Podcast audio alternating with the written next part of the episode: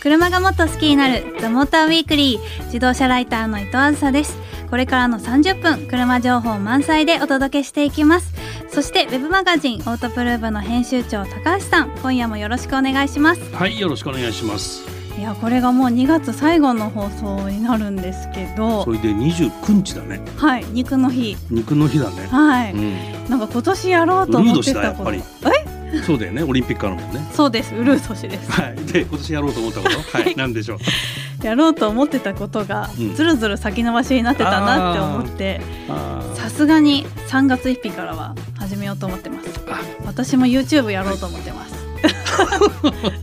私もチャンネル立ち上げようかあなー、とそうな思っんだ。て ははい、はい一緒に YouTuber も頑張りましょう い。はい。頑張りましょう。ははいい。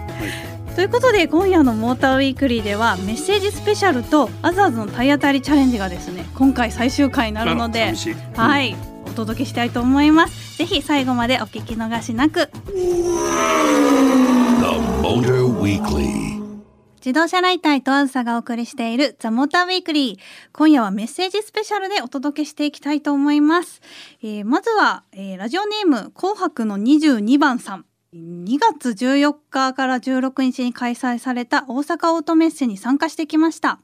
今回オートメッセではトヨタガズーレーシングブースからエモーショナルレッドの GR ヤリスが展示されていたりうん。日本特殊陶業ブースから佐藤拓磨選手がインディ500を制覇したマシンを展示されたりえと、ーすげえ。すごいですね、うん一日中車が楽しめるイベントでしたまたスーパー GTGT500 クラスで昨年チャンピオンを獲得したワコーズレクサス LC500 のエンジンサウンドパフォーマンスが行わおれー会場中に響き渡る LC500 の爆音が耳に残りました、うんいなんかや大阪オートメッセ行ったことないんですけどいやー楽しそうですねオートサロンと随分違うね。ですね結構派手な演出が派手なねある感じで、えーこの人大阪の人かな。兵庫県の方ですああ、ねだからか。はいえーなかな。かね関東方面の人はオートサロンだったり、東京モーターショーに行きがちで、こちらチェックできてないのでチェックするの難しいでしょ。大阪まで行くの。 そうですねでもいつか私も行ってみたいなとい思いますやこれすごいね。はいえーそうなんだ。そうなんですまあザ・モーターウィークリーでも近々ヤリスはピックアップしてお届けしたいと思いますのあそうですで,、ねはいそちらも楽しみにしてくださいはいではもう一つ紹介しますラジオネーム心の怪盗団さんありがとうございあます。りがとうございます。初めてメールいたします。自分は昔の AE86 レビンや、あとはシルエイティという車を乗りましたう。んお二人はどんな車が好きなんでしょうかということですけど、このシルエイティってちょっと私初めて聞いたんですけど、知らない。いや知らないですね。俺もよく知らないんだけ ど。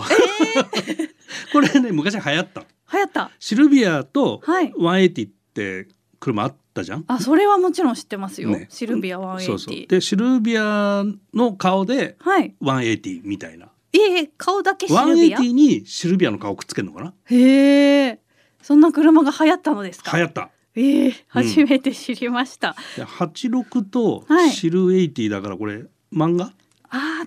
イニシャル D に出てきた車ってことですかね。出す出す。はい。なるほど。お二人はどんな車が好きなんでしょうかっていう質問もありますが、ええ、私はずっとクーペですね、クーペですか。ステーションワゴンとクーペまあ、形が綺麗、実用的、あとは名車ア メ車変わらず。まあ私はもうスポーツカーですね。でもこういうイニシエのというか、こういう流行った車、AE86 とか気になりますよね。シルビアも180も。乗ったことないでしょそもそないもないんですそよ。うだよね、はい。今乗るとびっくりすると思うな本当ですか。うんちょっと今の車の方がはるかに性能いいからさそうで すよね。当たり前か、。はい。心の怪盗団さん、ぜひ私に車貸していただければ嬉しいです えまだ持ってんのこの人えどうなんだろう。昔はうんって言ってるから、もしかしたらもうないかもしれないですね。はい、ではまたメール紹介したいと思います。えーラジオネームファイブスターさん。この前トラックで走行中にロータスヨーロッパとすれ違いましたあ。ーいい車ですね。白いボディにフェンダーミラー、そして8スポークのホイール。高卒後に自動車修理会社にいた時を思い出してしまいました。そこの先輩がボロボロのロータスヨーロッパをレストアしてたんです。その手伝いをしていました。仕事終わりに作業を始め、気づくと夜中ってこともしょっちゅうありましすげえたうんう。んあの頃は時間を忘れて楽しかった。街中で思い入れのある車に出会うとその当時を思い出せますということなんですローがタスヨーロッパ今走ってるってすごいねでもねあんまり見かけたことないんですね。いやーまずもう見ないなはい、でもなんか乗ってる人見るとうんサーキットの狼好きなのかなってあー思ったりします、そうだねこの当時の車この当時でもロータスヨーロッパってものすごいちっちゃかったのよはい、それでこの時代70年代だと70年代後半の車うんものすごいちっちゃい車いっぱいあんだよねうん。まあ今見るとこそうんなちっちゃいのっていそううそうそうのそうよくありますね。そうそうなんだよね今もうなんか安全とかさそういうのどんどん車大きくなってってるからはい、なんかねあの博物館に行くとびっくりするよね。ああそうですね。ね今の車と比べて本当になんかそうそうサイズ感がちょっと二回りぐらい違うんじゃないのかなって。 360cc の軽自動車なんかさこれに4人乗ったのっていうサイズじゃん。本当にぎゅうぎゅうではっていう感じですよね。今 ね4人乗りの軽自動車なんてもう余裕でさリッターカーよりも広いじゃんとか言ってんのに、うんうんうんうんこういうの技術の進歩だよ ね。本当ですね。まあ今の車をありがたく思いつつ、ちょっと昔の車も私もチェックしたいと思います。最後にもう一通紹介したいと思います。ラジオネームオブリガードさん。ありがとうございあまりす。がとうございます。ただいまセカンドカーの購入で毎日家族会議をしています。あれやこれやみんな意見や希望がバラバラです。ロッキーや新型ハスラー、ジムニーも候補に検討しています。みんなの意見を聞いていたら一人一台になってしまう。とんでもないです。というこうとなんです。んセカンドカーって悩みますよね。セカンドカーでしょはい。絶対 EV 電気自動車。電気自動車マジですか。あまりにも先進的すぎませんかまだ。えだってセカンドカーでしょはい。先進的でいいじゃんそうですかね。だってあ安全牌があるのはファーストカーで、あーなるほど。うん、だから変わった車がいいじゃんああだとすでると。もこの人 EV ロッキーとかハスラーとかジムニーだからやっぱ四駆でちっちゃいので、そうですね。なんか山走ったりすんしたいっていうあれかもしれないけど、はいま。あ、そういう EV はちょっと今ないかもしれないけどねまだですね。でも今年なんだっけホンダ E もう出ますよね。ね、はい出るし iMIV まだ売ってるしああ結構ちっこいしあるっちゃある。あるっちゃある あるっちゃああるるっちゃある小さい EV 小さい EV いいかもしれないですね。絶対 EV 高橋さんが推してるの でオブリガードさんもちょっと検討してみてください。高いけどはいガソリン代1円もかかりませんみたいな。そうですね家の電源から引っ張ってきてねそうそうそう充電しとけでばセカンドカーだ使からさ毎日乗らないんだからえるこれでいいかもこれでいいよ。まあ、ちょっと試してみるのも手かもしれないですね ねぜひぜひそちらもチェックしてみてくださいはいということで皆さんたくさんのメッセージありがとうございましたメッセージを読ませていただいた方には「ザ・モーター・ウィークリー」オリジナルステッカーをお送りしますのでお待ちくださいさあこの後はアズアズの体当たりチャレンジのコーナーです The Motor Weekly. 自動車ライター伊藤あずさがお送りしているザ・モーターウィークリー。さあ、ここからはこのコーナー、三菱の車で行くアズアズの体当たりチャレンジ。はい、このコーナーでは毎月車じゃないとできない体験をお届けしています。なんと今回で最終回になってしまいますので、寂しいちょっと寂しいですね。うんでも、その分、体を張ってロケしてきまし たので、ぜひ聞いてください楽しみですね。はい、では最終回となる今回はどんなチャレンジをしてきたのか早速リポートをお聞きくださいはいということであずあずの体当たりチャレンジこれが最終回になるので今日は思いっきり楽しんでいっていきたいなと思うんですけれども今日の相棒となってくれるのがデリカ D5 になりますでこのデリカ D5 なんですけれども商品改良があってサイドステップがついて乗り降りがしやすくなったのと予防安全装備で、まあ、踏み間違い防止機能などがついてより安全になっているということがポイントになります。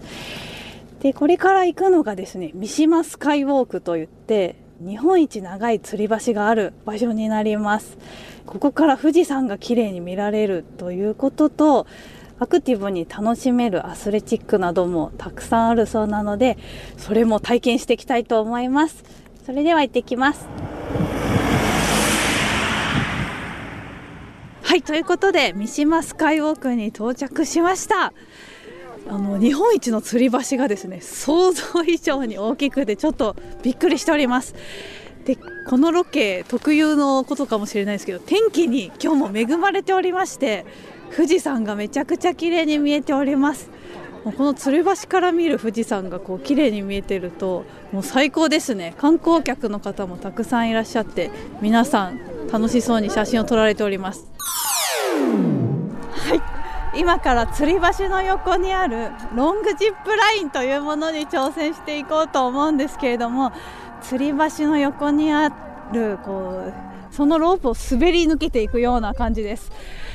この吊り橋の長さ分あるので相当長い距離をこのジップラインで滑っていくんですけど怖いすごい高いんですよこれがちょっとピンクのフラッグの合図が出たら飛ぶような感じになりますのでピンクフラッグを今待っております 本当怖い高さが尋常じゃないんですよ谷底がもう見えてる状態なんでちょっともう怖いです本当怖いですはいピンクフラッグが来たので今から飛びますじゃあ行きましょう321はいじゃはいえ これ終わっちゃうの皆さんすいませんこのこの後、うんうんもちろん飛んだんですようん。あのそこで私があまりにも絶叫した ため音声が飛んじゃったそうです本当に怖かったんですよギこャーれしか入ってなかったそうギャーってことでも途中も頑張って、うんうんこの景色とかをレポートしてたものの、うん。全部音声が割れちゃうっていうあ、あまりにも声が大きくすぎたという絶叫しすぎそうなんですすいません、まあ、この模様はね ぜひ YouTube の方にも上がってますのでどんな様子だったかはそちらで確認いただければとえー思います、これどのぐらいの距離滑るの？あれ吊り橋が何メートルあったすかりな橋がね400メートルだったから。あだそのうん分あるってことですよ、ほぼほぼそうなんだ。はい、えーなのでかなり怖いですビル何回分ぐらいから俺感じ？何回分だろうでも本当にラ私の気持ち的にはランドマークタワーから飛び降りたぐらいの気持ちですよ、 100メーター200メーター優にあるって感じなんだ。そんな気がしましたけどねへー怖かったですそれはなかなか体当たりチャレンジバラエティでした。はい、もう最終回ちょっと体張ってきました。はい、ということで、まあ、最終回の相棒となってくれた車についても紹介していきたいんですけれども、はい今回は三菱のデリカ D5 乗ってきました、まあ、商品改良があって先ほども言ってましたけれども電動のサイドステップがついて、うんとても乗り降りがしやすかったですね。これ便利だったね。はうい、ん便利でした。まあ、さらにあの前後踏み間違い機能がついていて安全にもはいはい配慮されてるということで、はい。家族で安全に出かけられるんじゃないかなとあ、あ思いました。のーサポカ S ワイド対応ってことですね。はい、うんそうなっております。まあ、今回の三島スカイウォークみたいに結構山道が続いてるところでもやっぱりデリカ D5 でしっかり走ってくれますし、うんなんか家族で乗るにはやっぱりいい車だなと改めてうん。実感しましたね。これ特にあの静粛性が上がったでしょ。マイマイナーチェンジでね。はい、静かでした。ね、だから運転席と3列目で会話の明瞭度ってそこが上がってるんで、ああ、確かにね皆さんでワイワイ話しながら行きましたもんねねうん、こういうところはいいよね。はい、まあ、ぜひぜひ皆さんもいろんなところへアクティブに出かけるときにはデリカ D5 を乗っていただければと思います以上三菱の車で行くアズアズの体当たりチャレンジでしたこれまでのリポートの模様は全部オートプループの YouTube チャンネルにアップされていますのでそちらもぜひチェックしてみてください自動車ライター伊藤梓がお送りしてきました「ザ・モーターウィークリー」エンディングのお時間となりました今夜はやっぱ三菱の車で行くアズアズの体当たりチャレンジが最終回ということで、はいはいあなんかいろんなことが走馬灯のように思い浮かびましたねジップライン中にはあ、そうですか。 はいなるほど。何が一番印象に残ったの？前にも聞いたかこあれー。そうですね、でもやっぱりいろんなとこに三菱の車で行って、うんアクティブな体験ができたのってうん。うん結構普通じゃできない体験がたくさんあったのでうんう、ん、もうどれも思い出深い、まあ、ラフティングとかも楽しかったですね、車もなんか全部こう SUV 系だからさはいなんかこうタフだよねそうだかなんらですよ、ね、タフなことやりたくなるくるメーカーだよねそうそうそうなんかどこにでも行きたくなっちゃうというか、ねどこにでも行けそうな気がするので、うんなんかチャレンジ精神もどんどん湧いてくるようなうんうん感じがして、まあ、この企画で一回り成長できた かなと個人的には思っております。そうかなダメかな はいということで皆さんありがとうございましたということで番組への感想メッセージなどもお待ちしておりますメールアドレスは tm.fmyokohama.jp ツイッターではハッシュタグモーターウィークリー847でつぶやいてくださいねということでお相手はオートプルーブ高橋明でした自動車ライターの伊藤梓でした来週もこの時間にお会いしましょう